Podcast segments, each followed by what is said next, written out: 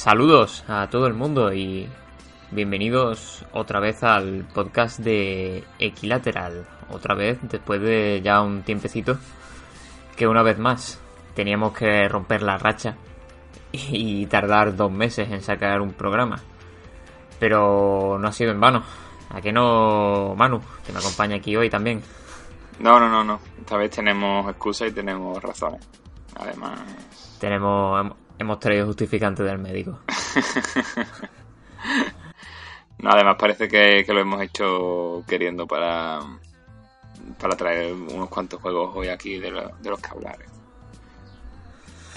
Pues sí, hoy no ha podido estar más gente de la redacción, pero bueno, hemos conseguido reunirnos nosotros dos, sacando también un poco tiempo de debajo de las piedras para, hablar de, cosillas. Y, y nada, eh, empezaremos con ello y a intentar también recuperar, siempre lo prometemos, pero es que no nos queda otra, recuperar la regularidad del podcast eh, el último que grabamos creo que fue en marzo, ¿verdad? Sí, sí, sí. Me parece que sí. el último fue el de Federador y tal. Puede ser que sea, mm. sí, a, principios de marzo incluso. No hace tanto tiempo entonces. Pues nada, antes de, desvelar, si es que no lo sabéis ya, eh, la noticia por la que decimos que hemos tenido excusa para, para ausentarnos, Primero, remarcar unas cuantas cosillas. Creo que se me oye mejor.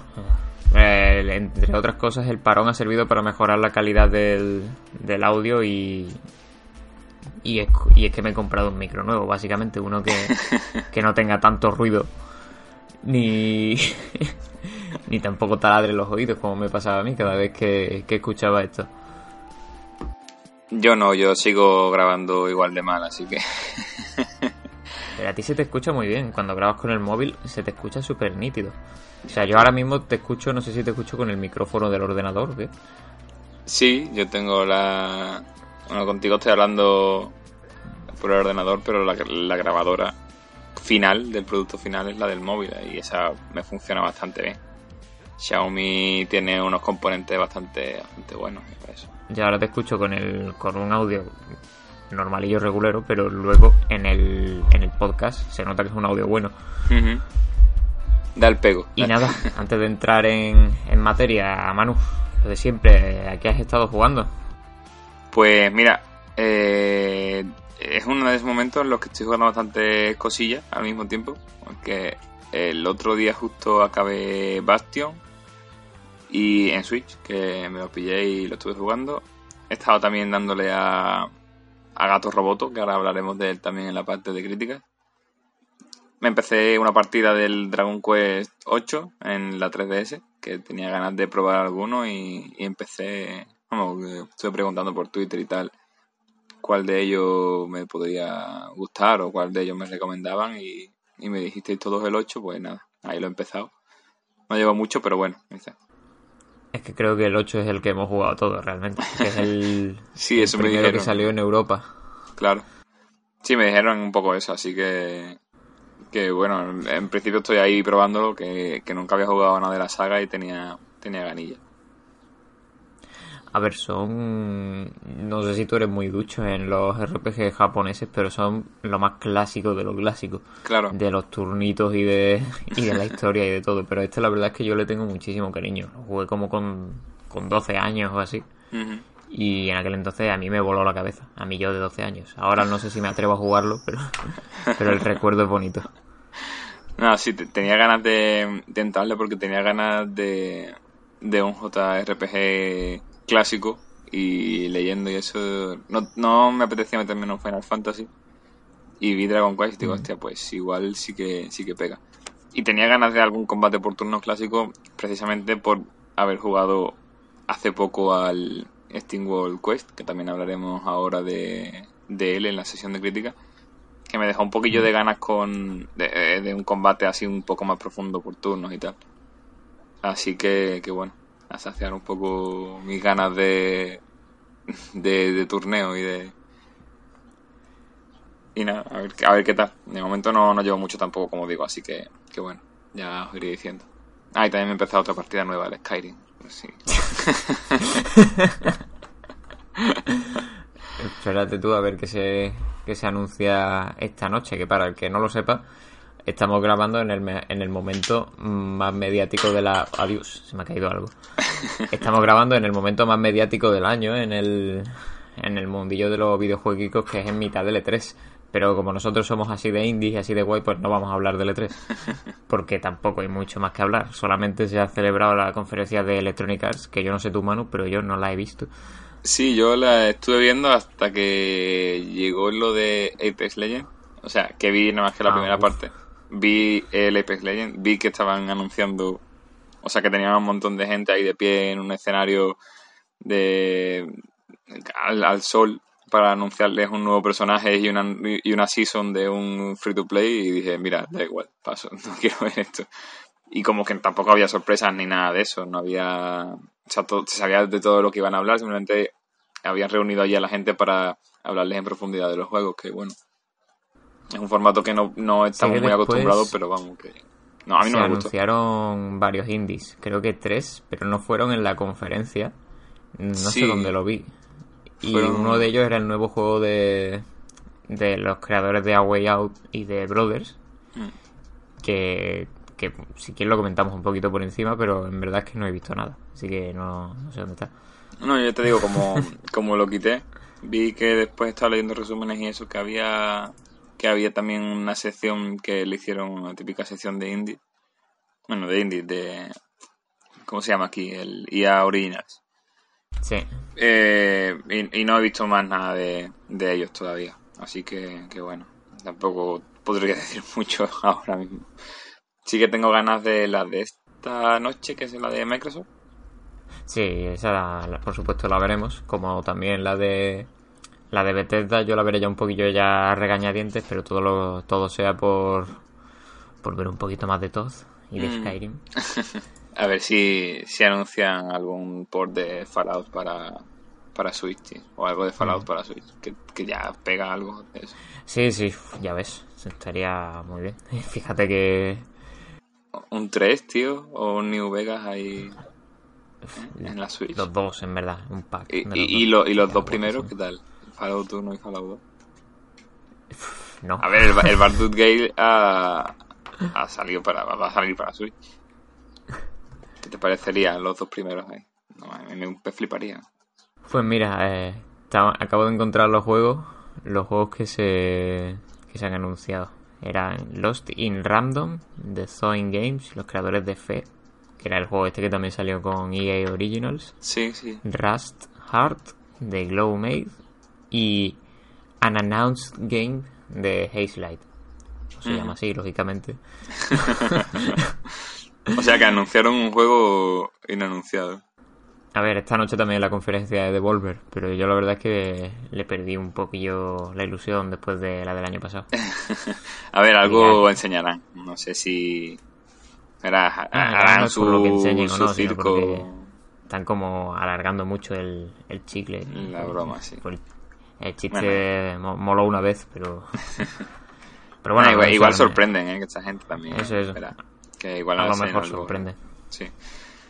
Habrá que verlas, que siempre enseñan entre tanto circo, siempre enseñan cosillas interesantes. Sí, venga, di, di- di qué es lo que estás jugando. Mm. Sí, ahora me toca a mí decir eh, a qué he estado jugando, supongo. Y eh, estos últimos días he estado jugando bastante, bueno, el, el tiempo que he tenido, a un indie que se llama Zero Ranger, que salió en 2018 Ujú. y que es un juego que pertenece a, a la forma de arte más pura que existe, que son los juegos de navecitas. y este en concreto es un juego de navecitas que a mí me habían recomendado muchísimo porque tenía jugaba así un poquito con con las expectativas rollo Undertale, rollo Nier. De hecho, a- estoy ya a puntito de pasármelo. Y al final el juego de hecho te hace una cosa muy, muy Nier. Que no, veo, no voy a spoilear lógicamente, pero... Pero vamos, si, si te gustan ese tipo de movidas, Sí. eh, más o menos subversivas, de algún tipo de manera, que es verdad que cada vez cuesta más sorprender después de haber recibido un montonazo de juegos que hacen este tipo de cosas. Aunque este no es tan meta, no, no se pone tan meta. Pero sí que hace otras cosillas guays. Y, y lo del final ya digo que me mola mucho. Por lo demás, como juego de naves, está súper chulo. Muy difícil, como todos los juegos de naves. Pero, pero tiene una cosilla muy guay que a mí me gusta mucho, que es que cuanto más mueres, más, más fácil se te hace. Porque, porque tú mueres y si se te acaban los créditos, tienes que empezar todo, todo desde el principio. Pero tienes como una barrita de experiencia y cada vez que subes de nivel tienes un crédito más. Entonces, pues cuanto más mueres, más créditos tienes y más posibilidades tienes para no tener que volver al punto principio. Cuando, ¿Cómo, decía, ¿Cómo decía que se llamaba? Zero Ranger. Zero Ranger. De Texas. Es un juego que es totalmente eh, naranja y verde. Sí, es que te, he visto compartir muchas cosas de él por Twitter y tal. Y... y aparte de eso, lo que más he jugado estos dos últimos meses, que tenía ganas de, hablar de él, es, del, es al Sekiro, que ya me lo he pasado dos veces.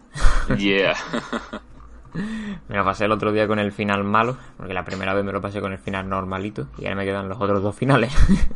Dios. Tiene cuatro en Tiene cuatro, sí. Lo, lo dejaré descansar. Pero vaya, era el, el juego que más esperaba del año y, y no ha decepcionado. Por lo menos a, a mí. Sí que hubo mucho debatito en su día, pero pero ya en su día me cansó y por supuesto no lo voy a traer de vuelta. Así que simplemente me limitaré a decir que está todo guapo. Y que. Y que no sé, a ti si te gustó Bloodborne. Eh, creo que este te puede gustar bastante. Vamos, el sistema de combate está muchísimo más refinado. Y es verdad que la ambientación, a mi gusto, molan bastante más la de Bloodborne. Y la historia y tal. Pero este aún así tiene un montón de cosillas. Sobre todo, como ya he dicho, el sistema de combate es que es es que es único en su especie. Y incluso la historia tiene bastante, bastantes cosas muy guays. Como para querer, ya te digo, ver los cuatro finales que tiene. Y la verdad es que es muy climático y muy, y muy intenso. Así que le, habré jugado ya como 70 horas, yo qué sé. Así que nada, eh, a la espera estoy de ver qué, qué, nos tiene que decir esta noche o cuando sea Miyazaki y el señor de Juego de Tronos. es verdad que ya sabemos que sale el, el Den Rings. El Den Ring, sí. Me acuerdo que a Dark Souls en su día le quisieron poner Dark Ring, pero al final no lo hicieron porque eso era como sinónimo de, de ano en, y al final le dejaron Dark Souls. tenían ahí la espinita del ring clavada y se la han tenido que, que poner en algún lado. Sí, sí bastante decepcionado porque lo nuevo de Miyazaki no sea el juego de, de cards de Bloodborne. Bueno, realmente no sabemos todavía si el de Ring es un nombre en clave para un juego de cards. Hmm. De, toda la saga del universo.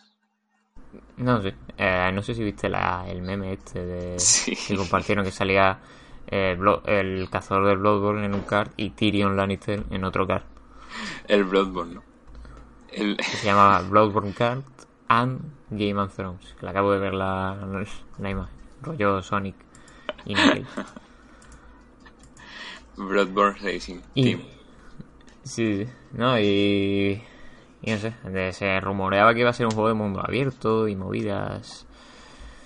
Pero a saber, a saber, no sé, ya me espero cualquier cosa.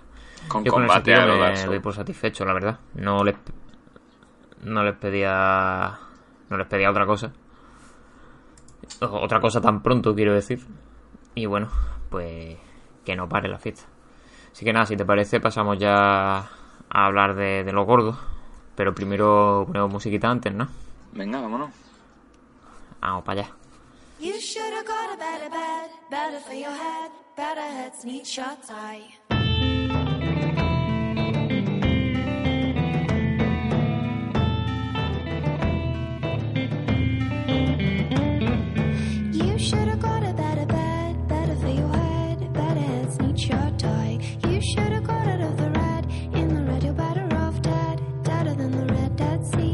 promise it to me. Promise me that I'll see. You should have got a better bed, better for your head, better heads need short tie. You should have got out of the red, in the red you're better off dead, deader than the red dead sea. Promise it to me, promise me that I'll see.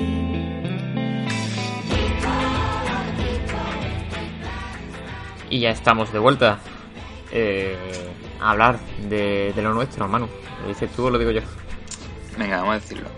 Eh, pues nada, hemos sacado un libro. sí, si habéis estado siguiendo la web o nos habéis estado siguiendo en Twitter alguno de los dos últimamente, o si seguís a Héroes de Papel, la editorial que quienes nos ha editado el libro, vaya que nos lo ha publicado, pues os habréis enterado de que Manu y yo hemos sacado, un, hemos escrito y publicado un libro sobre, ¿cómo no? Skyrim, no hombre, sobre videojuegos indies. El libro se llama Revolución Indie, es su versión cultural del videojuego y ya está a la venta. Ya se puede adquirir a través de, de la web de Héroes de Papel o de cualquier tienda de donde se suelen comprar cualquier tienda editorial como la Casa del Libro, como FNAC, ese tipo de cosas. Y no sé, íbamos a hablar un poquito del libro, ¿no? Ya que este era el, el único sitio que faltaba. Porque hemos hablado de él en la web, hemos, dimos la charlita de presentación hemos dado la turra con él por Twitter y todo tipo de redes sociales, pero faltaba el, podcast. Eso es. Eh, pues nada, básicamente lo que decía, que el libro está ya a la venta y, y cualquiera que, le quiera echar un ojo no solo está en la página web de los de papel, sino también en librerías y tal, como decía. Así que bueno, pues por ahí y lo si, si hay algún rezagado que todavía no, no sabe de, de qué va o, o qué bueno va de juegos indies ya lo hemos dicho.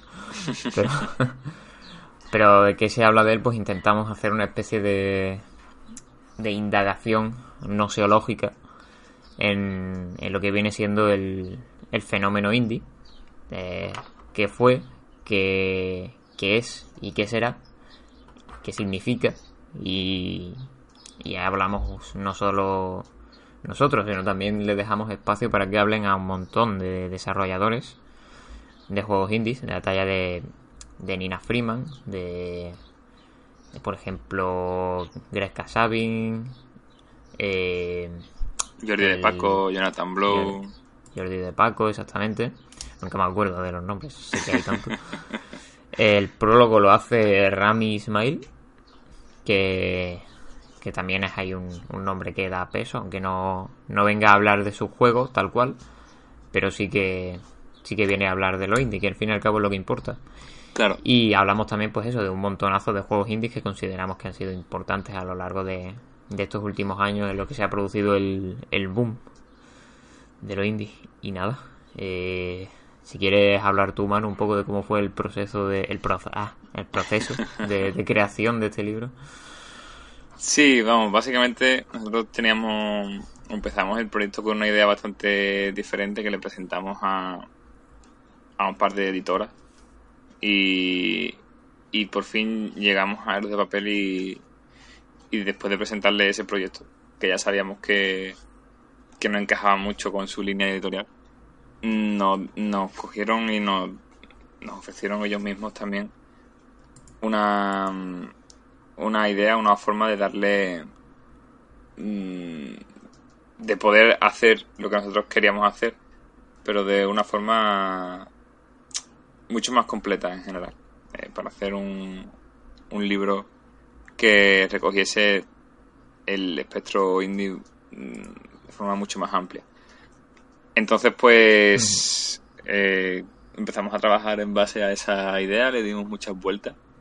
Eh, decíamos el otro día que llevábamos como un par de, añitos ya trabajando en el libro, porque sobre todo lo que hemos estado haciendo es preproducción, eh, gestión de, del contenido que íbamos a intentar hacer, qué íbamos a conseguir, qué objetivo queríamos alcanzar con, con el libro, que queríamos que estuviera dentro de él, que, que no, también es importante.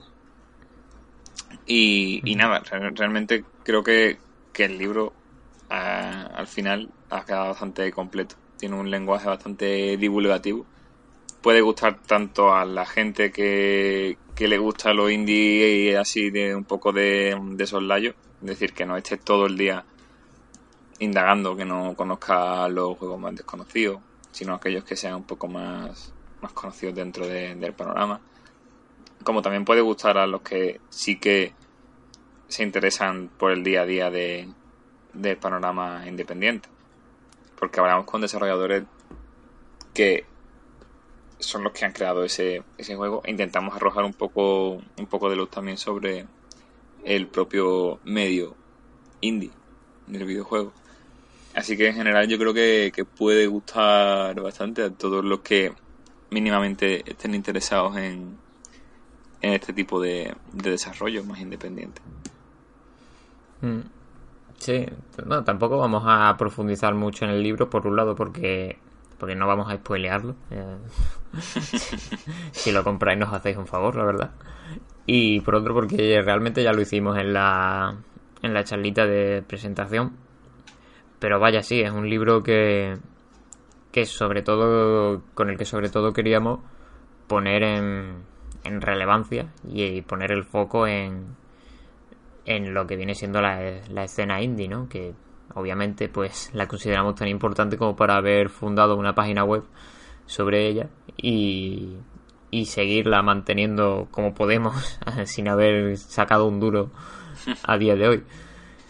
Así que queríamos rendirle homenaje a los indies pues a través de este libro de, yo creo que está muy dirigido sobre está muy dirigido obviamente a cualquiera que esté interesado en los indies pero también sobre todo a cualquiera que, que esté interesado en los videojuegos y que a lo mejor los indie, como ha dicho Manu, pues lo ha tocado de soslayo. Y que descubra que esta es una escena con. con su. sobre todo con sus cosas buenas, ¿no? Hablamos también de.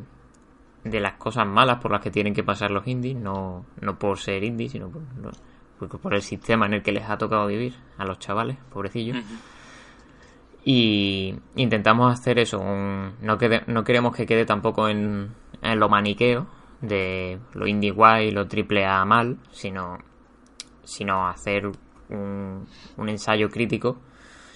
De hecho, el, los primeros capítulos son muy a modo de reportaje sobre esto, que intente arrojar un poquito de luz a lo que es la situación indie, a lo que es la situación creativa del videojuego en general, a lo que es eh, la situación laboral incluso del videojuego, que es uno de los temas más candentes hoy en día. Y que por supuesto a los indies les toca muy de cerca. Y, y eso queremos ofrecer distintos puntos de vista, no solo nuestro, también como ya he dicho, de los desarrolladores.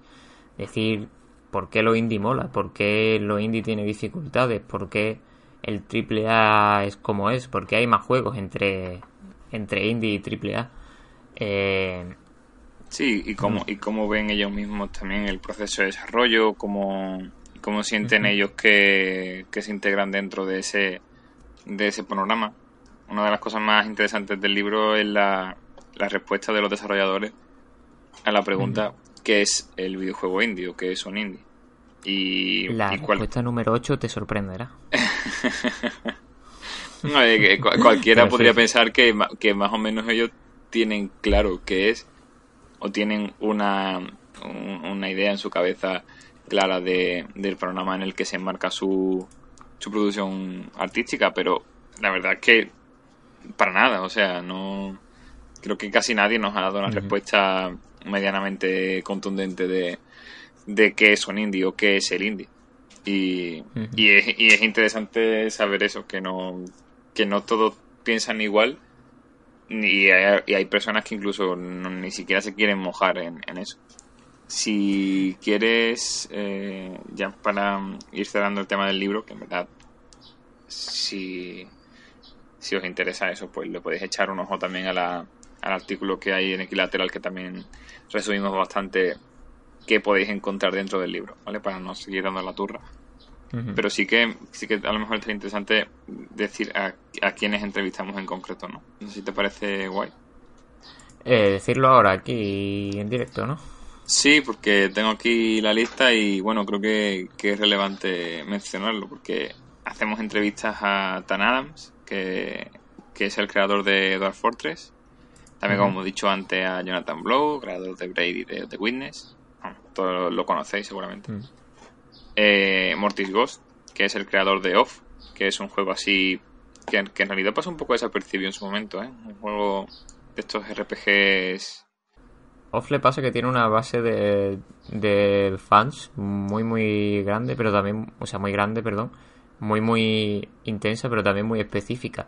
Y a, a, los que suelen jugar juegos de terror en RPG Maker, que es un género que existe y es bastante prolífico, lo mm. conocen todos, pero si no estás fuera de ese mundillo, te pilla desprevenido. Sí, es como muy. un juego muy de. de fanzine, ¿no? muy de. muy, muy pequeñito. Y, pero eso, que, que realmente dentro de, su género, pues sí que lo petó bastante. Y la verdad es que es un, un juego que para ser de 2014 o 2015, no recuerdo. Tiene ya, o incluso. No, espérate. Porque Off es, anterior a eso, me parece. Mm. Bueno, no, pues no, recuerdo exactamente el año, pero vaya, que, que tiene unas ideas bastante avanzadas a su, a su época. Eh, también hacemos entrevistas a Michael Samin, que es el cofundador de Tale of Tales, eh, el estudio de The Graveyard, de Road. También a Carlos Bordeaux, que es eh, coautor de Xenoclash, de Ace Team, el estudio que también hizo Rocco Face. Un guay, que, también llega ahora a Switch, por cierto, el 2 creo. A Terry Cabana, creador de VVV. VV. V. Greg Casaby, fundador de Super Giant, Nina Freeman, como han dicho antes, Asel Preston, Redane de Momodora, Nathalie Lawhead de Everything is Going to Be Okay y Jordi de Paco, que es, eh, ahora que lo veo aquí, es el único dev español que hemos, que hemos entrevistado, tío. Bueno, es el único español, pero, pero no es el único hispanohablante. Que también eso sí, eso sí. Eso sí. Está por ahí el chico de Xenoglass. Eso es. Eh, pues bueno, con, esa lista, pues ellos, ellos nos ayudan un poco también a entender el mundo del desarrollo independiente desde, desde dentro. Y creo que es bastante interesante acercarse a, a su a su perspectiva de, del indie que ellos también tienen bastante que decir de, eso, la verdad. No, hombre, ¿quién si no? y nada, como último mensaje del libro, es que recomendaros que si podéis lo compréis en la página web de Héroes de Papel, no por nada, sino porque os regalan pegatinas de, de los jueguecitos, que están súper bonitas. Yo de hecho todavía no lo tengo las mías. no sé si tú las tienes. No, no, tampoco, tampoco. pues habrá que, habrá que reclamar lo que es nuestro. Pues nada, vamos a pasar ahora a hablar de los jueguitos que han salido estos últimos dos meses, que no ha sido poco, la verdad. Hasta aquí el spam. Hasta aquí el spam, pero, pero con cariño. Espero que, que no hablo otro me llame. Yeah, I'm gonna take my horse to the old town road. I'm gonna ride till I can't no more. I'm gonna take my horse to the old town road. I'm gonna ride till I can't no more. I got the horses in the back, horse stock is attached. Head is matted black, got the bushes black to match. Riding on you can whip your Porsche. I've been in the valley, you ain't been.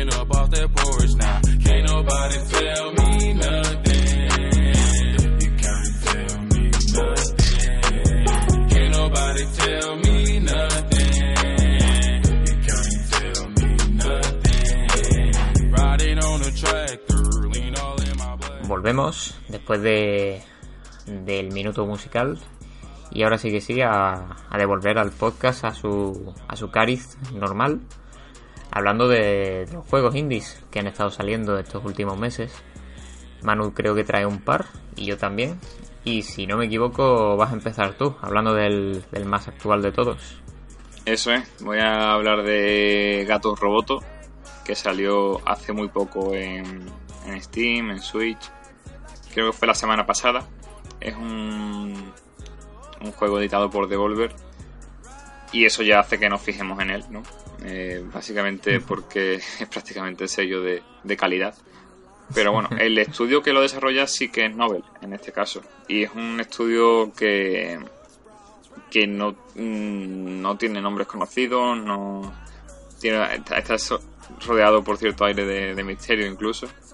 Decía Diego en el en Telegram, en el canal de, en el chat de Telegram de, de que, que estaba como que era, que era misterioso porque se había creado el, la primera mención que hay al estudio es del día del anuncio del juego. Entonces quería se llama, ¿no?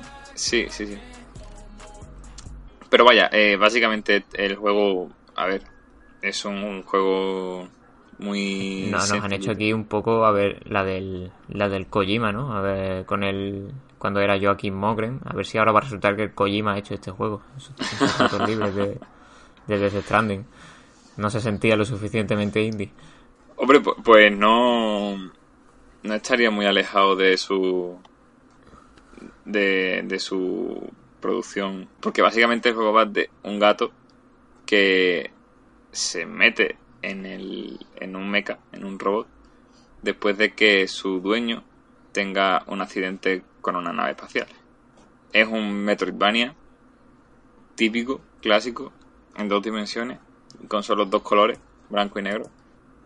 Se parece muchísimo a Minit, a Danwell, y es más Danwell que Minit. Es un, toque más de 16 bits. Está ahí mitad, mitad, pero vaya. Está bastante bien conseguido el estilo artístico que tiene Gato Roboto. Porque al ser tan simple también te, incita mucho a, entrar en su propuesta sin darte cuenta. No te, no te pide mucho eh, esfuerzo a la hora de entrar. Es tan sencillo que, que en cualquier rato le puedes echar un, una partidita. Decía Diego, eh, un saludo Diego por cierto, que era un muy Metroidvania de domingo, de, de, jugártelo un domingo que no tienes nada que hacer y pasártelo en, en dos o tres horitas.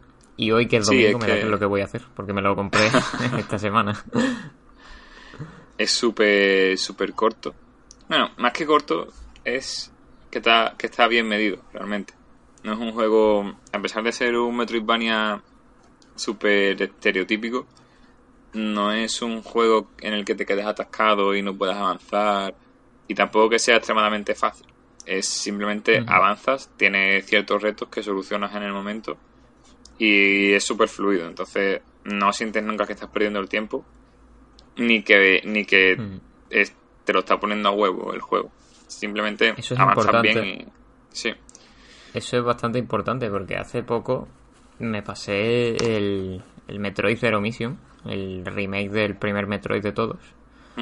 Y me gustó más que Hollow Knight, precisamente por eso. Es un juego que realmente tiene bastante menos contenido que Hollow Knight. Hollow Knight me duró 30 horas, este me duró igual 6. Y, pero me pareció que estaba muy, muy, muy bien medido. Como era muy corto, pero eran, los ritmos estaban muy, muy bien calculados para que nunca te quedaras sin nada que hacer. Y en Hollow Knight, de hecho, a mí me pasaba mucho que, como es tan libre, y eso está genial, pero muchas veces también depende de que el progreso lo marques tú y el ritmo lo marques tú. Y, y hay veces que, que te atascas o se siente anodino porque no encuentras ningún estímulo que te inste a seguir jugando. El rollo abrir un camino nuevo o conseguir un poder nuevo. Y sin embargo en Metroid Zero Missions sí que me pasó. Que, que todo el rato me estaba consiguiendo esas cosas y este supongo que será igual, ¿no? Sí, eso, no, aquí no te llegas a frustrar porque vas a conseguir, a ver, tiene habilidades, tiene zonas a las que no puedes acceder hasta que consigas una habilidad, o sea, el backtracking lo, lo tiene hmm. tal cual, en su forma casi más, más pura. Y, y como tampoco tiene una exagerada cantidad de, de contenido. Como es muy, muy par con eso, pues al final sabes que si no puedes acceder por ahí es porque vas a tener que desbloquear algo, buscas otra zona en la que todavía no has ido y por ahí consigues avanzar hasta que consigues lo que te hace falta para llegar al otro sitio. No mm. tienes múltiples caminos, los caminos tampoco que estén interconectados de una forma súper rebuscada, sino que vuelve en, prácticamente de forma circular en tu, en tu aventura. Matizo, matizo una cosa, eso sí, que es que no estaba diciendo que, que, que Hollow Knight no me, me, gustara menos porque me pareciera más difícil, o sino que aprecio lo, lo libre que es, pero me parece que depende demasiado en que el jugador se marque su propio ritmo, y eso está guay cuando el juego te, lo, te apoya, pero Hollow Knight no siempre, no siempre apoya eso, y, y a más de a más de uno y a más de dos nos tiene deambulando por el mapa sin saber muy bien qué hacer.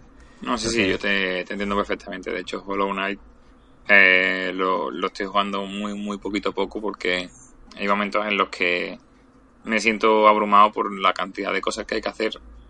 Perdón. Y, y por la por, por la falta de, de línea que te lleve que te lleve por el juego. De hecho, cuando más lo empecé a disfrutar fue cuando me, me, puse al lado una guía de un, de un camino recomendado y vas uh, viendo un poco por dónde más o menos puedes avanzar.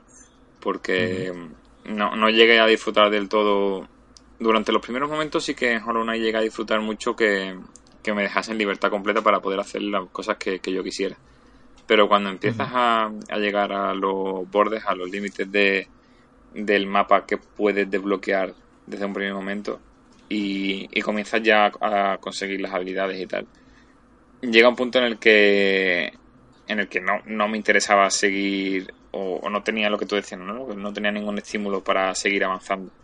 Es mm. un momento en el que te tienes que parar a pensar qué prioridad le qué, qué, qué quieres priorizar y como no mm. sabes qué resultados vas a obtener de cada uno de los sitios, pues tampoco puedes tomar una decisión completa. Entonces, mm. a ver, también es verdad y aquí y ya dejamos de hablar de Hollow Knight si quieres, que también yo, por ejemplo, tengo un poquito de culpa, es que Hollow Knight requiere que, que vayas quedándote con los recovecos, con los sitios por los que todavía no puedes pasar, con los pequeños caminitos, sí. y te permite apuntarlos en el mapa con los pins. Yo eso no lo hacía nunca. Claro. Si lo hubiera hecho, seguramente me, me habría sido menos doloroso, pero aún así, demasiadas veces me tuve que ver buscando en el mapa recovecos pequeñísimos por los que igual no había pasado. y a ver, no, qué, sí, sí, a, a ver, que, que, que, a ver, que Hollow Knight para mí es un juegazo y me gusta mucho cada vez que, que comienzo a jugar, uh -huh. que, no, que no es que lo, sí, lo vea como algo negativo. Y, y, esto, Gato Roboto es un Hollow Knight, pero pequeñito. Es decir, uh -huh. para la gente que se agobie o que, o que vea que Hollow Knight es demasiado demasiado grande para, para jugarlo de una sentada, pues ahí está Gato Roboto, te lo juegas en 3-4 horas como mucho. Vas a estar disfrutando durante todo el tiempo y, y no, va, no vas a sentir jamás eso. Que además lo, que, lo bueno que tiene es que, tanto por su apartado visual más evidente, como por los toques sutiles de, de Gamefield, mm. eh, te, te, te mantiene constantemente enganchado a, a la mecánica que es básicamente pegar tiros y, ir saltando.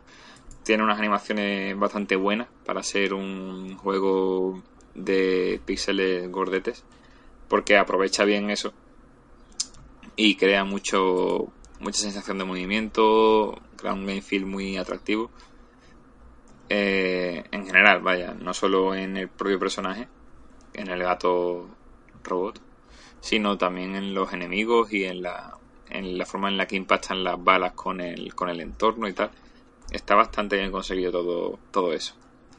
Y además tiene una cosa que rompe un poco y con la que sí que se añade algo más de innovación a, a este Metroidvania puro, que es que con el gato, bueno, con la gata realmente, que se llama Kiki, una gata, puedes salirte del mecha y puedes controlar a la gata. Entonces hay segmentos del juego en los que eh, puedes o tienes que resolver el nivel solo con la gata, metiéndote, porque la gata es más pequeña que el mecha, entonces cuando hay un hueco por el que no puedes entrar, puedes salirte del mecha y explorar esa zona, teniendo cuidado porque con la gata solo tienes un toque de vida, mientras que con el mecha pues tienes, empiezas con 5 y luego vas subiendo la, la barra de vida. Eh, entonces, pues está bastante bien aprovechado eso. Esa doble, doble mecánica. Un poco menos de lo que me gustaría. Es un poco más gimmick de lo que al final eh, podríamos esperar. Eh, me hubiera gustado que se hubiera aprovechado eso un poco más. Pero también es cierto que, que entiendo que es complicado llevarlo llevarlo a un equilibrio perfecto en el que no abuse mucho de, de estar siempre fuera del gato o siempre dentro de, del mecha.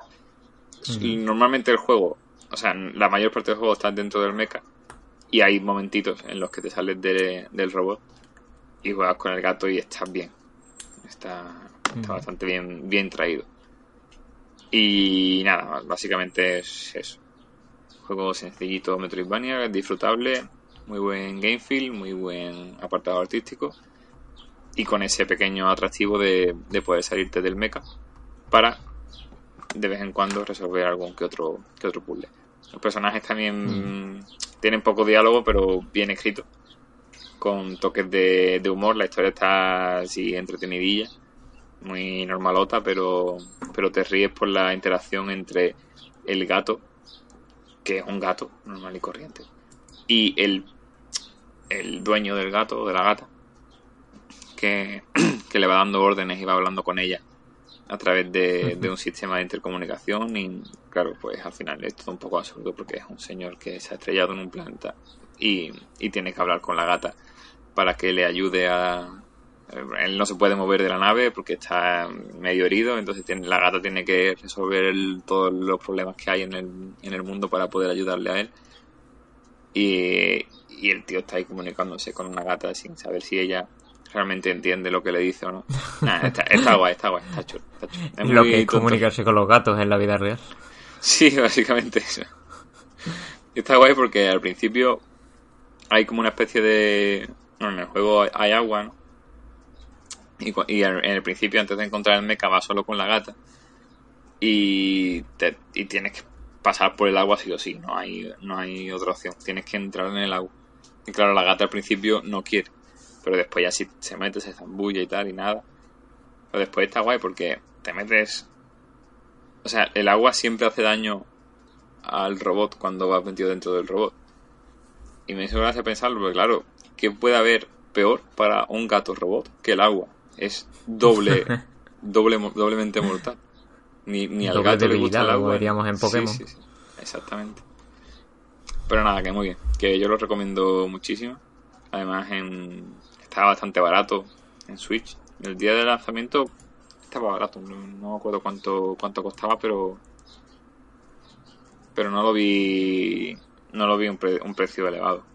Ahí me costó 5 euritos, creo que con el precio, yo me lo compré en Steam, con el precio de eso, de la oferta de salida, porque cuando me lo compré en Switch creo que ya no estaba la oferta de salida, y estaba... Sí, es que coincidió con ofertas de, del catálogo de Devolver porque estaban de celebración de un aniversario o algo así.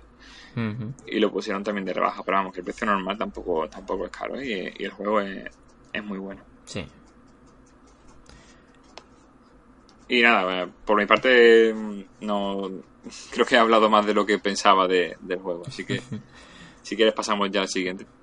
No, pues se nota que, que, es un juego que entra bien, sobre todo que tampoco pues es un juego de domingo, ¿no? Que tampoco te va a revolucionar nada, pero es cookie y entra. Y, y, las dos horitas o tres que esté con él, pues las disfrutarás, supongo. Y luego tienes el tema de eso, de que es una gatita y es cookie.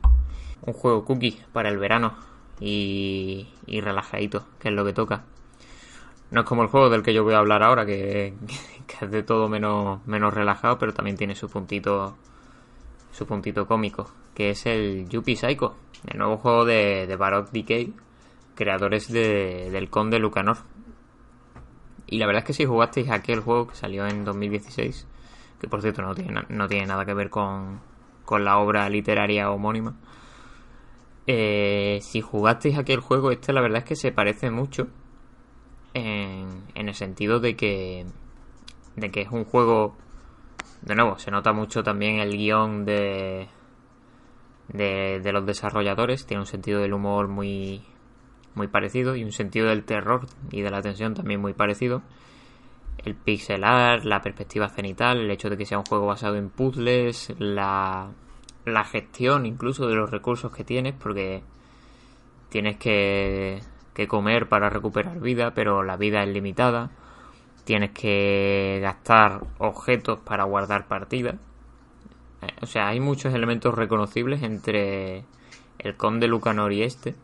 Pero mientras que uno era pues un juego bastante más comedido, eh, más pequeño y más y más típico en sus puzzles, este ya como que se deja le dan más rienda suelta a las ideas que tienen, sobre todo a nivel de, de ambientación, porque bueno, la Conde Lucanor al fin y al cabo era en un castillo con su con sus monjes tenebrosos, bueno, eran ministros, ¿no? Creo que se llamaban. Sí, no, había eh, ¿Cómo se llama? El, tipo este. El camarlengo rojo. El camarlengo rojo, tío. este juega mucho con el tema de. Bueno, un juego ambientado en, en la época contemporánea y sigue la historia de Brian, Brian Pasternak, que recibe una carta con una oferta de trabajo para trabajar en una de las mayores empresas de, del país. Y es su primer día de trabajo. Y cuando llega, pues se encuentra con que la empresa es una película de terror, básicamente. Está todo patas arriba, pasan cosas extrañas y, y el juego juega mucho con la imaginería que mezcla. Y esto, la verdad es que a mí me pareció muy, muy creativo. La imaginería que mezcla eh, cosas de oficina con cosas de terror. ¿no? Hay, por mm. ejemplo, no quiero spoilear más de la cuenta, pero hay monstruos hechos de impresoras y ese tipo de cosas. Hay eh, las chicas de recursos humanos, por ejemplo, son, son una especie de monstruos extraños. Eh, los trabajadores están zombificados, perdidos. Eh, está todo lleno de sangre, de, de vísceras, de cadáveres. Eh, juega mucho también con el tema de la oscuridad, de tener que, y esto es otra cosa que también recoge del conde Lucanor, de tener siempre, de necesitar siempre una fuente de luz, ya sea en forma de, de barritas luminosas que vas dejando por el suelo, como las velas del conde Lucanor, o de una linterna, que aquí es bastante más, tiene bastante más presencia, aunque se le gastan las pilas, pero vamos, a mí no se me han gastado nunca. Y eso que la, que la he usado bastante, vaya, no me he cortado ni un pelo. Mm. Pero es eso, un juego que, que ya solo por la ambientación mm, gana muchísimo. O sea, te mete mucho en el misterio de ah, qué estará pasando en, en esta empresa que es tan, tan suya. Y sobre todo te, te hace empatizar mucho con el pobre con el pobre Brian.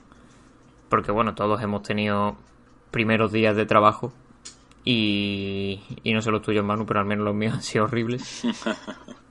y este viene a representar un poco eso de la ansiedad, las expectativas que se tienen sobre ti, eh, lo que se te exige. Muchas veces, en ocasiones, se te exige experiencia que ni tienes ni vas a tener y solamente te vas a conseguirla a través del trabajo. Y, y es un poco y es un poco eso el juego lo que de lo que trata de manera simbólica sobre todo pero de una manera simbólica y evidente. Tampoco quiero decir tampoco habla de tampoco se, corta no, no es sutil tampoco en su en su crítica al, mundo laboral verdad que sí sí sí. es bastante visible sí sí tiene muchos chascarrillos con con las gilipolleces de típica de la cultura laboral, ¿no? De, ah, si, si vienes motivado y con ganas, seguro que lo conseguirás todo. Y no sé qué, hay de hecho un personaje que es claramente una parodia de, eso, que es el, no sé si has llegado tú a esto, mano, porque sé que tú lo estás jugando, el tipo que va a caballo. Sí, sí, sí.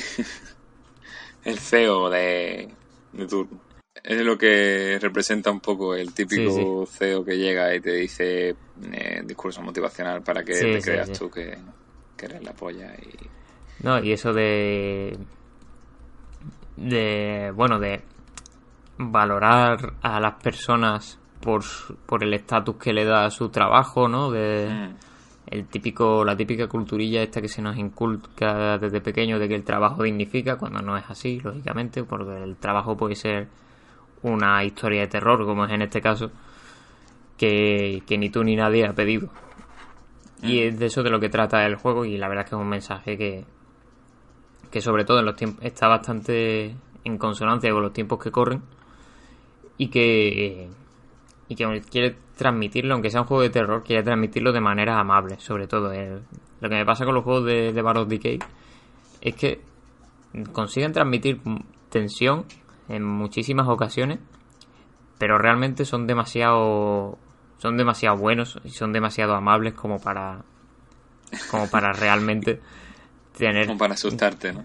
Claro, sí, eh, realmente al, a los personajes, a los buenos es imposible no encariñarte con ellos. Sí. A, en los diálogos son muy cómicos y, y no critico eso, vaya, no creo que esté mal, yo creo que está bien, yo creo que le aporta un punto de personalidad al título bastante importante. Y, Sí. y se disfruta, se disfruta mucho. Y, pero bueno, así que he habido, sí que he habido unos cuantos momentos que no voy a spoilear en los que sí que sí que me ha acongojado un poco. La verdad es que aquí sí que han sabido manejar muchísimo más que en el Conde Lucanor el tema de, de la tensión. Sí, Es yo creo que aquí Mm. han, han medido un poco más eh, el ritmo que, que el jugador va, va a seguir. Es decir, en el Conde Lucanor era muy fácil saltarte las secciones de más de terror. Y, y yo, por ejemplo, que odio los juegos de terror, intenté jugar de una forma mm, mucho más a nivel sigilo y rápido. Quiero irme de aquí ya y ya está. Antes que, que tener que enfrentarme a ese terror. Y aquí en, en Yapisico no he podido tanto. He lo he visto un juego más, más. con las cosas más claras también, más lineal. Pero ha, ha perdido un poco de, de esa libertad que se le daba antes al jugador en el Conde Lucanor, por ejemplo, para poder terminar. Al menos yo lo, lo he visto Sí. así. Eh, de- de- es una historia un poco más cerrada, mucho más. que discurre a través de un camino mucho más marcado que en el Conde Lucanor, que tenía mucha, muchas más puertas abiertas para que tú pudieras descubrir eh, el final o llegar al final. Y, pero vaya, no, tampoco lo veo, lo veo malo. Sí que, sí que es eso. En este, en este sentido, el eh, Psycho eh, realmente es un juego que casi nadie dudaría que es un juego de terror. Pero durante mi partida, casi lo que más he hecho ha sido disfrutar de cosas humorísticas más que de terror, ¿sabes? Es una mezcla de, de, de géneros que le viene muy bien y que demuestra que los desarrolladores tienen un, un don natural para el, Mm. la escritura de los diálogos y, y conseguir que los personajes sean entrañables o, o hilarantes o, o terroríficos, ¿sabes? Que lo llevan Sí. muy bien lo que es el- la construcción de los personajes y eso es lo que hace que el juego en sí sea creíble y sea bueno y abarque más de un género. No solo es un juego de miedo y ya está. Tiene muchísimas Sí, más, sí. más cosas. Tiene crítica, que tiene que humor, tiene miedo. Esa, contra- esa contradicción al principio no las tenía con todas conmigo, pero en realidad reflexionando sobre ello, creo que esa contradicción le ayuda mucho porque le hace Sí. reforzar los otros, cada una de las vertientes, porque además se nota mucho cómo intercala secciones de terror con secciones más relajadas, más de alivio, y Mm. eso hace por un lado que después de una sección de terror las secciones de alivio se sientan más como eso, como un alivio, como vale, toca relajarse, toca pensar, toca disfrutar de la historia Mm. y eso a su vez ese relajamiento le da más peso a las partes de, de terror, porque hay personajes que como tú has dicho eh, eh, se presentan como un poquito como así joviales, ¿no? Como en primera instancia amigos y resulta que luego que sobre ellos pende una sospecha, un cierto mal rollo que Mm. siempre está ahí latente y que en algún momento acaba por explotar y, eh, y esa sospecha, esa tensión de a ver qué va a pasar con esto se, se consigue gracias a, a esos primeros momentos de, de buen rolleo, por así decirlo. Entonces, eso me parece que está que está muy bien y que es un, un rasgo de personalidad que hace único a Baros de Key, porque no todos los juegos de terror se atreven a esto, la verdad. La mayoría son a full serio, edgy, terror. Sí, sí, sí, total. Que, que cuando lo sabes hacer bien, pues de puta madre, pero. Pero si lo tuyo, si de que yo creo que ha encontrado su lugar, eh, ellos saben que lo suyo son hacer este tipo de personajes, este tipo de, de diálogos, y lo han encajado en una historia de terror y, y le sienta bien. Da miedo cuando tiene que darlo, que es verdad que es pocas veces, pero bueno, lo, lo da. Y también es simpático cuando tiene que serlo. Y. Y la verdad es que a mí eso por lo menos me gusta. Yo también odio los juegos de terror. y este me ha atrevido, me ha atrevido a jugarlo y, y he pasado un buen rato sobre todo. Es verdad lo que dices de que no es tan abierto como el Conde Lucanor, pero yo creo que eso le ayuda de hecho a, a ser incluso mejor en ese sentido. Porque tiene más definidos los personajes, tiene más definido cuándo tienen que aparecer y cuándo no, cuándo, cuando les pasa algo, cuándo no. Entonces, a tope con la linealidad si está bien, si está bien calculada. Lo que no me sí, lo que no me gustó tanto del, del juego es la parte ya más puramente de juego, que sí que es verdad que no es mm, a ver, está bien, es son, son, son sobre todo puzzles y partes de de huir de monstruos y demás, de esconderte, porque de nuevo, igual que en el Conde Lucanor, eh, estamos completamente indefensos y nos podemos esconder debajo de mesas o en armarios y demás para que los monstruos no nos pillen. Pero sí que es verdad que por un lado es la parte más típica, porque porque bueno, son son puzzles que algunos están muy bien pensados, otros son muy típicos, otros están un poco ahí colados. Mm, mm, no, no quiero decir forzados porque tampoco la ambientación entera está pensada para que nada se sienta forzado, para que, ¿no? Como que esto es un mundo de locos, aquí cualquier cosa vale. Pero sí que es verdad que, se que a veces que, que a veces pega un poquito de eso, de artificial en este tipo de retos que propone. Pero, pero bueno, a ver, se puede, se puede perdonar eso por siempre cuando sean disfrutables, pero sí que es verdad que hay algunas veces en los que no creo que anticipe bien o que sepa, no creo que sepa anticipar bien al jugador lo que hay que hacer en ese puzzle. Y tú más no lo sabes bien porque te quedaste atascado donde nos quedamos atascados, atascados todos que es en, en cierto jefe final en el que hay que utilizar una mecánica que... Creo que es el primer jefe que, que tienes que jugar, en el que hmm. la, la, explicación de, de, la resolución de, de esa batalla es súper... Bueno, no, es que sea rebuscada, es que como tú dices, está un poco mal explicada. Y eso, y al igual que, que con el Conde Lucanor, eh, hmm. las partes más de acción más eh, juego eh, rápido son las mm. que menos lucen en el conjunto. Son las que más al final se, se hacen un poco repetitivas y, y aburridas realmente. No, con todo el respeto, ¿no? Pero al final llega un momento en el que eh, de tanto fallar y de tanto no ver la solución, o de ver la solución y no ver cómo alcanzarla con los medios que te da el juego, al final eh, consigue frustrar al jugador.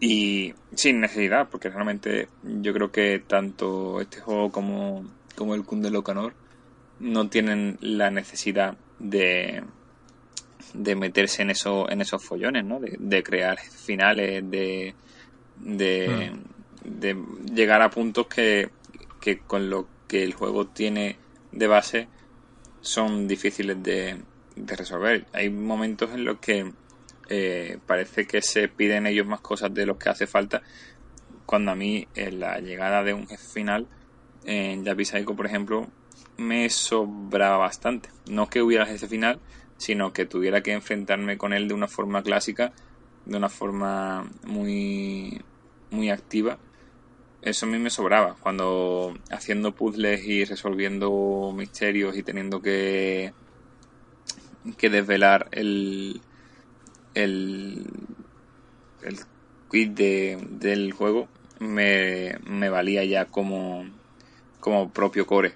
Mecánico. Mm. Yo no tengo tanto, tanto problema con eso porque sí que es verdad que aunque se hacen muy pesadas y muy incómodas las partes de acción, entre comillas, porque al fin y al cabo tú tienes un personaje muy lento y que no puede defenderse y los, y los enemigos pues normalmente son, los jefes finales sobre todo, son muy rápidos, te matan de un toque, etcétera, etcétera. Y la forma de, derrotarlos es a los Zelda, ¿no? Tienes que hacer un puzzlecillo, engañarlos y ese tipo de cosas.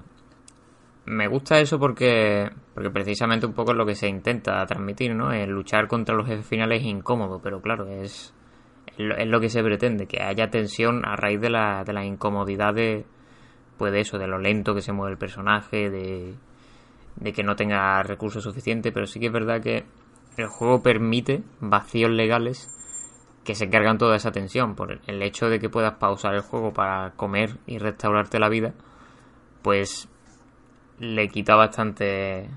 ¿No? Le quita bastante tensión, te da esa tranquilidad que. que puedes incluso utilizar a tu favor muchas veces con el jefe final este, el primero, el de la biblioteca, vaya. Que, que puedes pasarte de la forma legítima, que es la que ninguno hemos sabido ver, porque ya he dicho que no se explica bien, o puedes pasártelo pues haciéndote daño a ti mismo, pero pulsando el botón de pausa y hartándote a comer y recuperándote la vida y, no pasa nada. Y, y eso es un poco lo que le, lo que le pesa. O sea, a mí lo que más me molesta es precisamente porque no es solamente ese final, hay más pruebas en las que yo no tenía ni idea de lo que había que hacer y probaba y probaba y probaba y no lo sabía. Y al final lo buscaba en una guía y, y digo, joder, ¿en serio era esto? No lo habría adivinado en mi vida.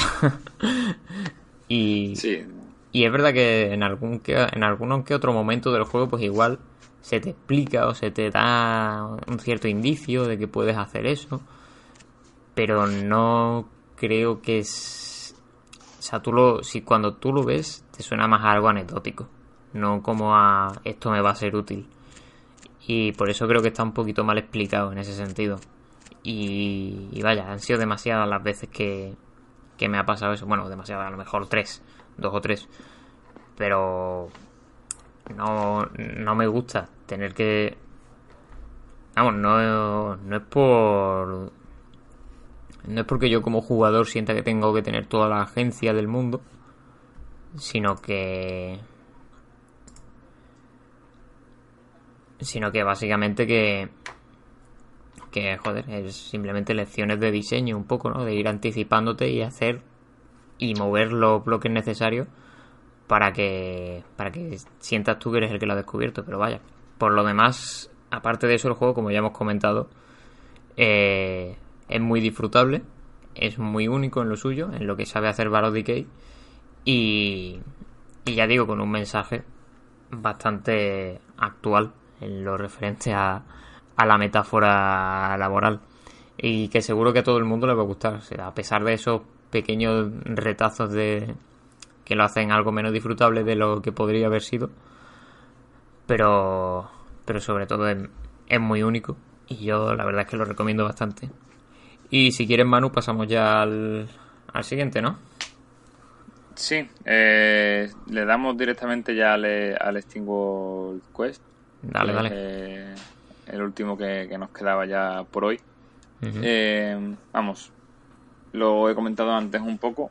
He estado jugando. Bueno, jugué ya el mes pasado. Lo que pasa es que es un juego que, que me dejó un poco frío y todavía no he escrito nada de él porque quiero reposar bien la idea que tengo porque a pesar de que tenía muchas ganas de, entrar en esta nueva propuesta de, los creadores de Team World, Dig y Haste, eh, cuando, cuando terminé de jugarlo y durante la, durante la partida, no estu las tuve todas conmigo a, la hora de, de hacer eh, o de ver qué era lo que tenía de, bueno este, este juego. A ver, eh, para el que no lo conozca, World Quest, nuevo juego de los creadores, como he dicho, de World Deep y Haste.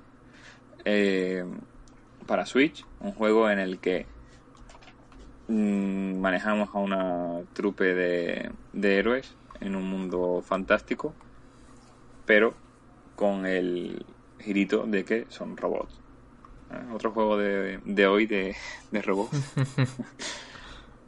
Eh, lo mejor que tiene este estudio es que han creado un universo muy amplio donde el lore está conectado entre sus juegos a pesar de que los juegos no estén conectados entre sí. El Steam, World Dig, el 1 y el 2 son roguelite de, de excavar, simplemente. son, están ambientados un poco en la búsqueda de, del oro del oeste americano, aunque son robots y tienen su propio universo. Y el Haste es un juego de acción en 2D, de combates por turnos, eh, ambientado en el espacio, eh, también con robots dentro del mismo universo, pero eh, en el espacio.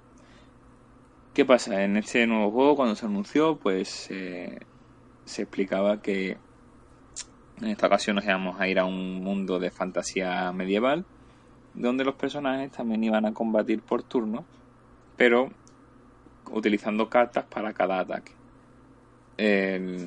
a la hora de jugarlo, pues bueno, vemos que eh, tú tienes un, un mazo de cartas por cada personaje. Cada personaje puede tener un máximo de 8 cartas en su, en su, en su mazo. Y esas cartas son básicamente los poderes de los personajes. Hay dos tipos de, de cartas. Los que mm, dan puntos de combate y los que requieren puntos de combate.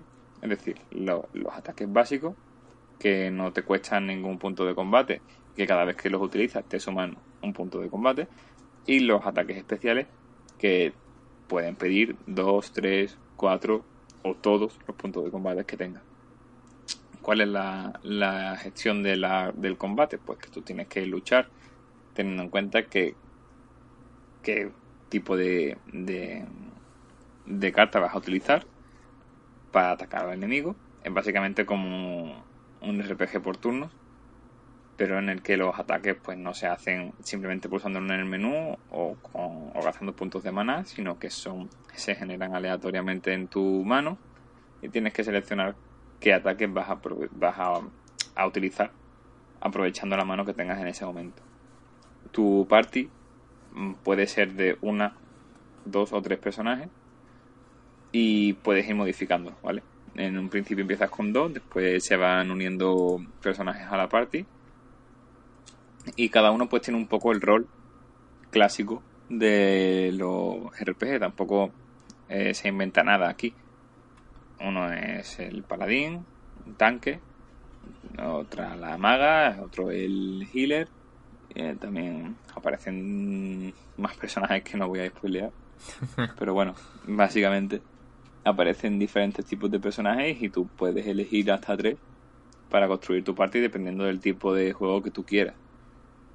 Dicho esto, me ha fallado un poco el juego porque lo que son los combates per se no son nada difíciles. Es decir, supuestamente hay una profundidad en el combate enorme en la que tienes que tener en cuenta los elementos de los que de los enemigos, los elementos tuyos, tu defensa, su defensa, su ataque. Eh, tienes que tener en cuenta muchos, muchos, muchos aspectos del combate a la hora de enfrentarte a ellos porque necesitas ganar, evidentemente, y tienes que trazar una estrategia. ¿Qué pasa? Que a la hora de la verdad la estrategia es haz todo el daño que puedas e intenta que no te hagan daño. nada más. O sea, lo que hay después de eso es completamente obviable. No, no necesitas en ningún momento establecer una táctica rebuscada que haga que, ah, no sé, que cegar a los personajes y movilizarlos y a partir de ahí darle a saco, no.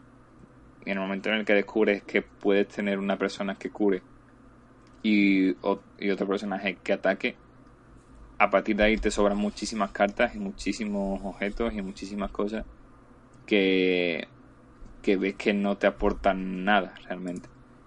Em, en ese sentido me ha fallado un poco. Aunque también es verdad que en este juego, pues, muchos no venimos por la jugabilidad, venimos un poco por la historia, por la trama, por, por los diálogos, por, por la construcción de personajes. Claro, también me ha fallado un poco en eso porque al principio, como digo, eh, esperaba que este juego estuviera conectado mínimamente con los otros.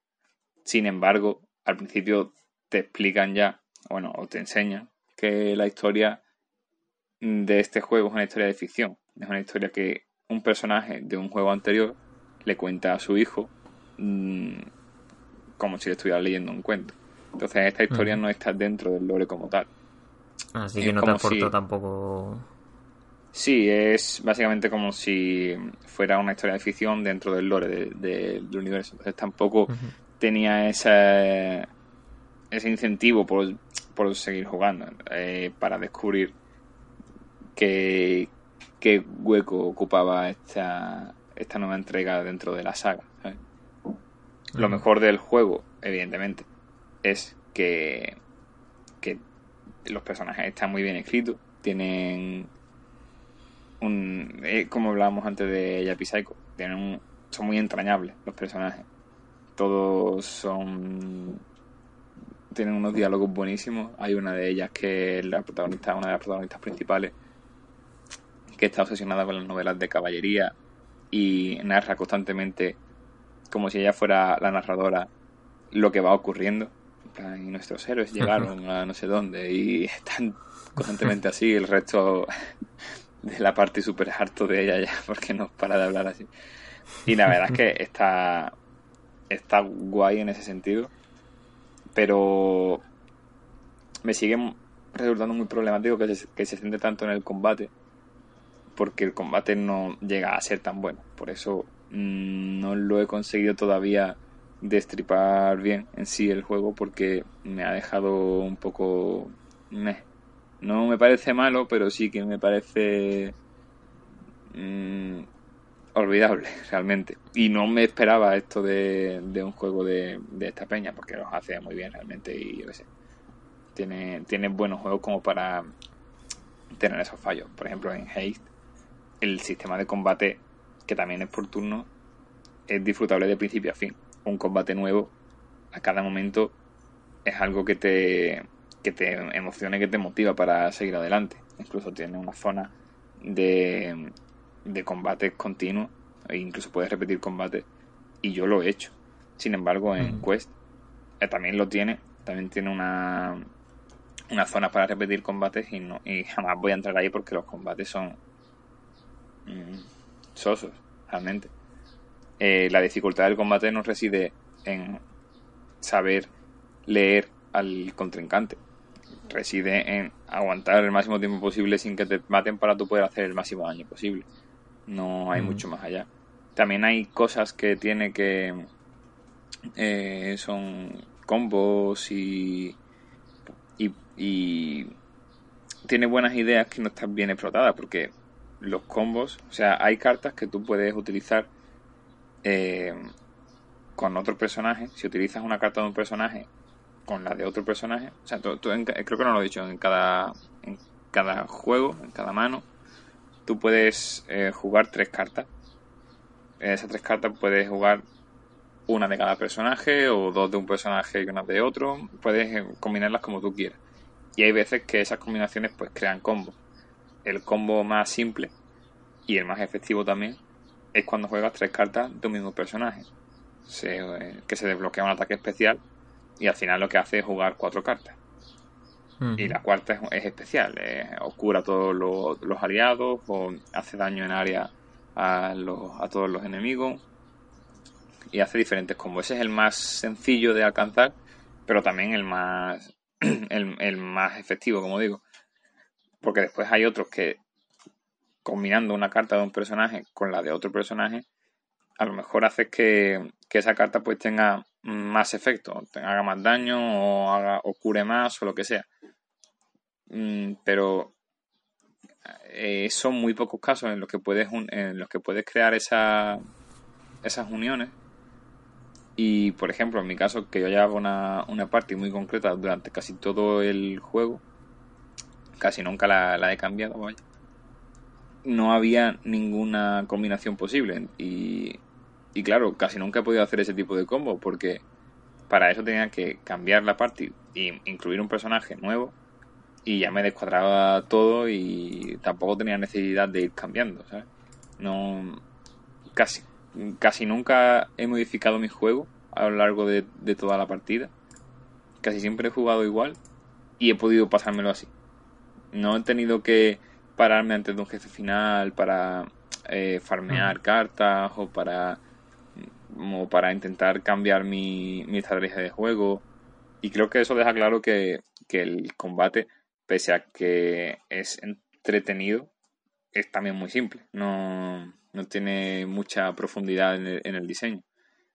Y... Sí, claro que no está.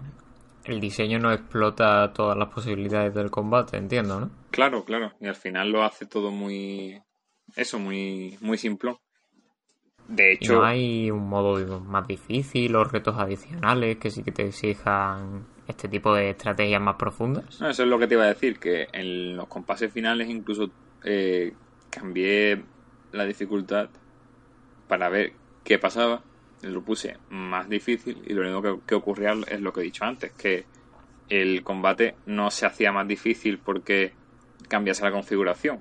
No es que a partir de en ese momento los elementos fuesen más importantes o hubiera más posibilidades de combos o tuvieras que aprovechar los combos para para eso. No cambiaba en ese sentido, sino que simplemente se hacían más largos, más más pesados. Claro, le ponían más vida y ya está. Claro, ellos tienen más vidas, aguantan más y tú pues a lo mejor haces menos daño o lo que sea.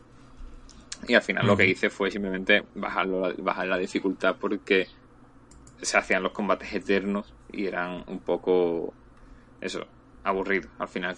Entonces, pues eso, me falla un poco de, de me, falta la parte de la profundidad del combate que, veo que no tiene. Entonces, en ese sentido, tampoco lo veo como un buen, un buen juego ni de cartas ni de turno. Porque además también tiene una parte, no todo el juego es combate, tiene una parte mínima en la que tú te mueves por una especie de mundo como las mazmorras de Dark Dungeon, son prácticamente igual, de movimiento lateral, en lo que tú te vas encontrando enemigos por el mundo y cuando chocas con esos enemigos es cuando comienza el combate. Casi siempre es combate, ¿vale? No que no, se puede pensar que el juego sea un juego de exploración y tal, porque casi siempre es combate. Solo que entre combate y combate puedes andar por el mundo. De vez en cuando hay puzzles, puzzles también muy sencillos, en los que tienes que resolver a lo mejor pequeños laberintos o eh, activar palancas y tal. Mm, en, eso, en esos momentos de, en los que estás controlando a un personaje moviéndote por el, por el mapa, puedes esquivar a los enemigos para que no te ataquen. Y yo muchas veces me he encontrado esquivando enemigos para no entrar en un combate porque me parecía soporífero, al fin y al cabo. Es que no, no tenía ganas de, de seguir combatiendo.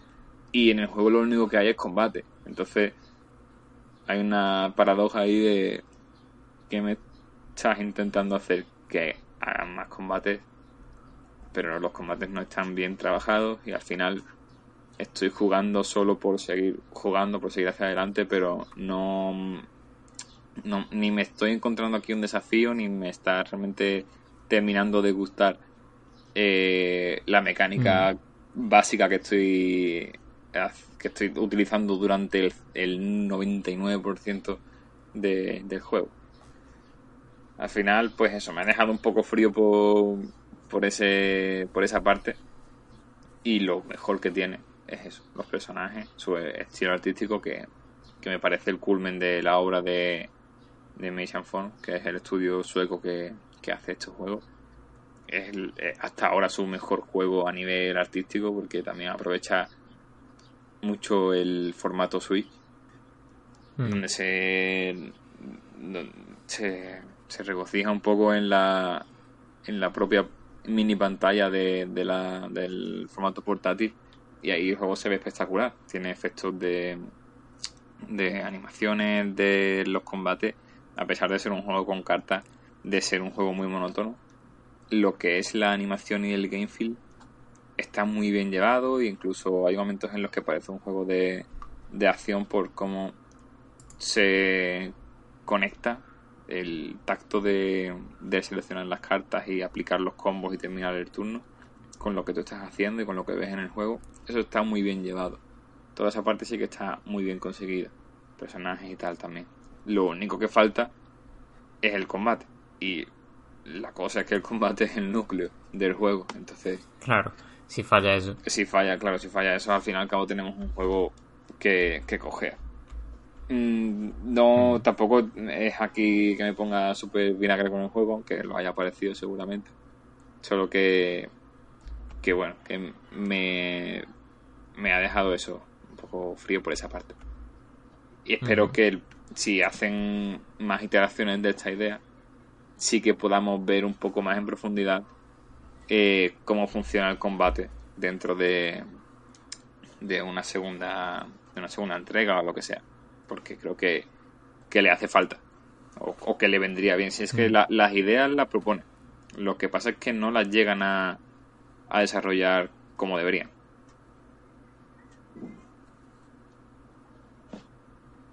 Y nada más, realmente. Por mi parte, creo que, ya he hablado largo y tendido de, de esto y, y, bueno, que no se sienta como un rant tampoco, sino como una crítica a lo que realmente les falla al juego. Sí, sí, eh, para eso estamos aquí. De hecho, yo aún así lo probaré porque me gustan mucho los juegos de cartitas y de, y de turnos y, mm. y no sé, tengo curiosidad ya no solo por este, sino por la saga Steam World en general, que no juego a ninguno. Pero, pero tengo que empezar por los Dig, que son los Metroidvania, y luego ponerme con los, de los, con los de los turnitos, así que caerán alguna, alguna vez. Está, está muy chulo, sí. Hombre, eh, lo, lo bueno es que si, eh, si juegas a Quest después de haber jugado a los tres anteriores, al final el tono es tan parecido que te que sientes que estás de nuevo dentro de ese universo y solo por eso ya merece la pena jugarlo porque te hace recordar los otros juegos, te hace ver que estás dentro de, de una misma historia y, y aunque en esta ocasión tampoco lo sea porque sea una historia aparte o dentro de, de la ficción del universo, pues también notas que son los mismos creadores y que son las mismas personas que están detrás. Y eso pues alegra un poco. Sí, yo creo que tiene un, un encanto muy, muy único el, el mundillo que ha, que ha, creado esta gente. Para, como excusa, al fin y al cabo, para explorar distintos géneros de, de juegos. Y mola, mola bastante. Pues si, si te parece, Manu, lo, lo, vamos finiquitando ya aquí, ¿no? Eso es, ya creo que, está bastante bien, ¿no? Mm, sí, hemos, hemos hecho spam, que era lo que veníamos aquí. Eh, nos hemos disculpado por la tardanza, pero ya digo, eh, hemos vuelto ahora que, hemos sacado el libro y, y, yo tengo un micro nuevo, así que no, no había mejor momento que ahora. Trataremos de volver también lo más pronto posible, porque este ahora mismo no solo es el E3, al que estamos contraprogramando aquí de manera de manera burda y, y chabacana, sino que además eh, a finales de mes es la Game Dev World, que seguro que también tendrá charlitas interesantes y, cosas de las que hablar. Sí, lo bueno de que ahora se produzca un parón en lo, en lo AAA es que también nos deja a nosotros más hueco para poder reivindicar lo que hacemos durante todo el año. Y, y ahora también es cuando correctamente muchos indies empiezan a sacar sus juegos, aprovechando que no hay producción, no hay lanzamiento, pero sí que hay necesidad dentro de, del público, dentro de la industria. Así que nada, el verano es... Los indies son para el verano y nada. se han hecho ahí el, su hueco. Nosotros eh, sabemos que este podcast no pega ahora, porque en el E3 solamente se habla del E3, pero sí somos nosotros, de vanguardistas, de, de valientes. Y de nada, que esta noche veremos la conferencia de Microsoft, como todo el mundo, supongo. Pero por nuestra parte, nada más. Un placer, como siempre, recordaros que podéis visitar equilateral.es para estar al día de, de todo lo relacionado al mundillo del videojuego indie recordaros el libro que, hemos escrito y publicado, Revolución Indie. Podéis adquirirlo en vuestras librerías más cercanas. Y seguirnos en Twitter en equilateral barra baja es. Y nada, eh, por hoy eso es todo. Así que un saludo y hasta otra. Nada, hasta luego. Equilateral, tu revista de juegos online. Podcast que hablan para ti.